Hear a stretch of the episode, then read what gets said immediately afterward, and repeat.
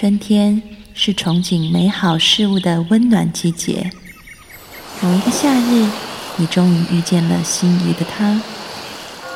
而当秋天来到，也意味着蜕变和成熟。幸好度过了冬季，你变得更加坚强、安定。欢迎收听《心安理得》，我是安安老师。从今天开始，我会陪你走过春夏秋冬。二零一七，让我们做一个刚柔并济的女人。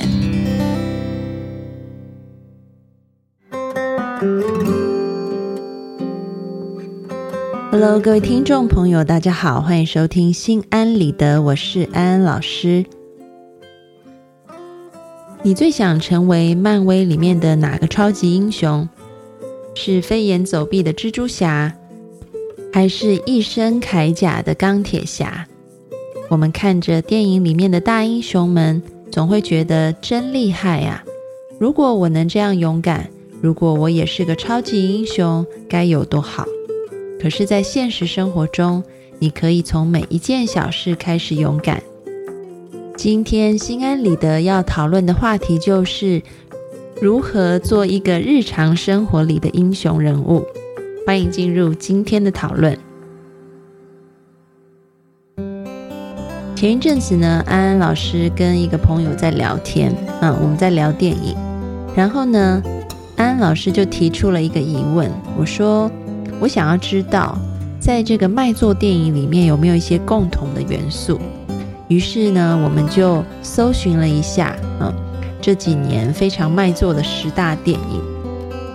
然后呢，当我们一条一条的把这些电影卖座的电影列举出来的时候，我们就发现了一个特征：原来这些卖座的电影大部分都含有一个非常明显的这个嗯意识形态，那就是英雄主义。嗯我们大家都对大荧幕前面的英雄充满崇拜，觉得他们可以伸张正义，真了不起。啊！打击犯罪，为我们平凡老百姓出一口气。但是你有没有想过，其实我们在日常生活当中，我们每个人也可以成为英雄。大家仔细的去想一想，这些英雄他们做了什么事情？有些人可能会说，他们挡子弹呐。然后他们开枪扫射别人，他们开车开很快啊，然后或者是他们可以飞檐走壁，这个都是表面的行为。我们再往内探求一下，他们事实上做了什么事情？基本上就是一句话，那就是阻止犯罪的发生，解救受迫害的人。你有没有想过？我们每个人都可以阻止犯罪的发生，解救受迫害的人。安安老师今天要讲两个心理学的呃名词啊。当我解释这些名词的时候，各位听众朋友，你就会对于安安老师刚刚讲的话越来越理解。第一个名词叫做责任分散效应啊，这是什么意思呢？其实呢。这个责任分散效应是来自于一九六四年的一个事件。当时呢，有一个三十八岁的女子，嗯，她在美国，那她呢被一个歹徒，嗯，给这个追着，她就大叫，然后呢，这个街上有人听到了，就把这个，呃，因为街道两旁有住户，就把灯给开亮。这个歹徒一看到有人开灯，就跑掉了。后来呢，这个。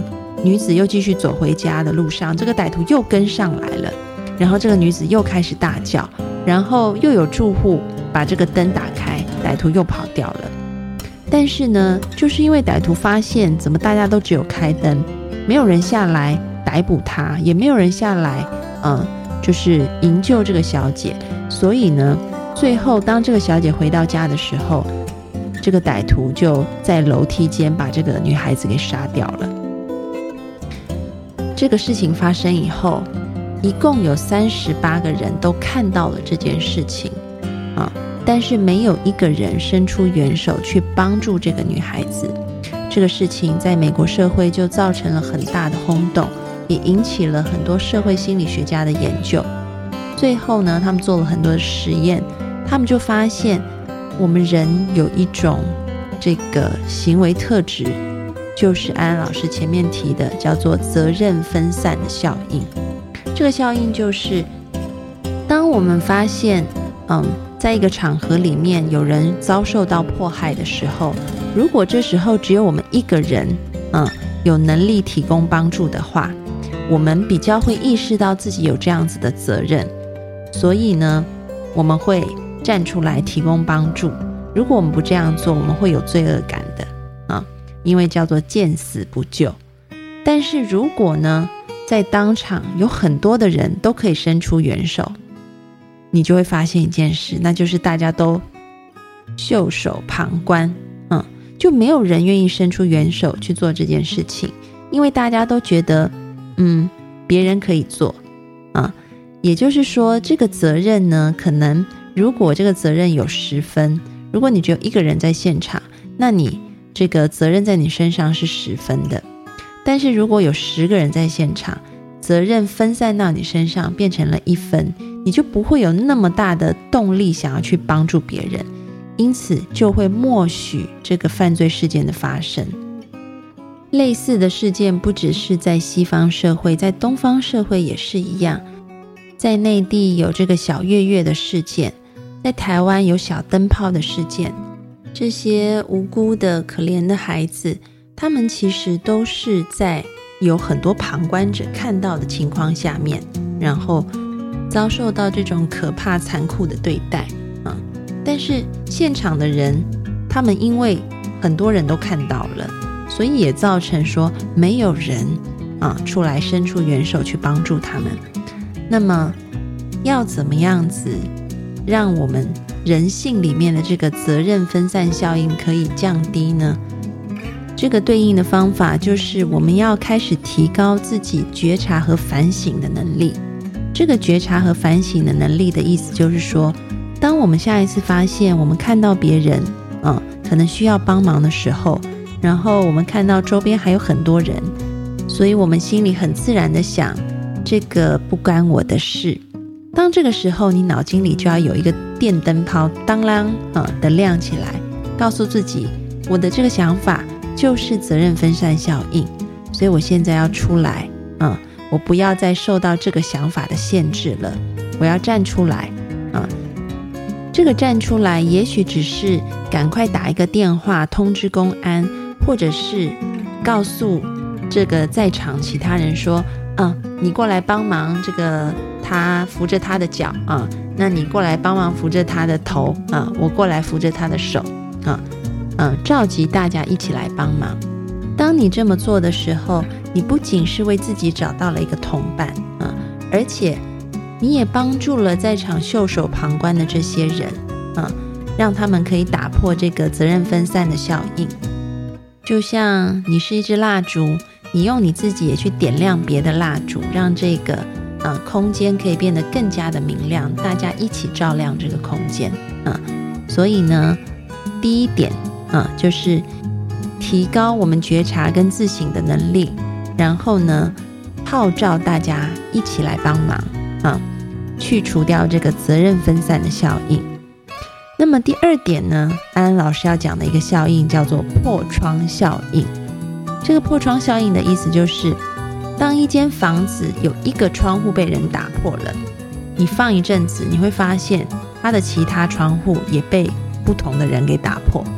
嗯，然后呢？如果地上本来很干净的，结果有人丢了垃圾，然后没有人去捡它，慢慢的你会发现满地都是垃圾。这个就是破窗效应，讲的就是呢，只要在这个小的事情上让坏事开始发生了，那么接下去呢，它就会像滚雪球一样越滚越大。嗯。有一句俗话叫做“星星之火可以燎原”，也是同样的意思。本来只是一个小火花，但是呢，当你放任不管的时候，它就会越滚越快，越烧越旺，然后到时候就是一发不可收拾。因此，我们要阻止犯罪的发生，最好的方法就是在它还小小的时候，就赶快让它消失不见，这样你就可以。阻止后面产生更大的犯罪行为，嗯。举一个例子，在这个纽约，他们有一阵子就在推行这个怎么样子防止这个破窗效应。这个纽约的警方呢，他们就想了一个方法，他们就是把车站的车厢打扫干净啊，原本都是垃圾的，他们把它扫干净，结果就发现车厢变干净，犯罪率就下降了。大家听起来可能很不可思议，为什么满地垃圾跟犯罪率是有关的啊？但是如果我们发现，其实破窗效应就是这样子啊，一个小的坏事可能会引爆后面大的坏事，所以让车厢不再肮脏，可能就阻止了后面在车厢里面有枪击事件。听起来是不是很不可思议？另外呢，这个纽约的警方他们也发现。我们与其去抓这些通缉要犯啊，这个通缉要犯是大的坏事。我们先试试看，我们从小处做起啊，所以我们只要先抓那些会在火车上面逃票的、没有买齐这个车票的人就好了。后来就发现，当他们只是抓这些逃票的人，在这个车站里面，整个的犯罪率就降低了。嗯，因为他们发现。这些逃票的人里面有很多是带武器的，诶，就被警察抓到了。也有人是这个通缉犯，也被警察抓到了。所以呢，你就可以发现，这些大坏坏通常是从小坏坏先开始当的。所以，我们花很多力气去阻止大坏坏，不如花一点点力气去阻止小坏坏。当这个小坏坏在我们花费一点点力气就可以阻止的时候，后面的大坏坏也就无所遁形，所以呢，落实到我们自己的日常生活里面，我们也要懂得，嗯，去打破这个破窗效应。比如说，可能你去上厕所的时候，你看到厕所里面有人开水龙头没有关，啊，洗完手就出去了，这时候你就把它关起来，因为如果你现在不把它关起来，可能过了一个钟头以后。所有的水龙头都是开的，因为你的一个动作，你就阻止了后面所有水龙头都被打开的这种浪费行为啊。而同样的，其实我们也可以反利用这个破窗效应。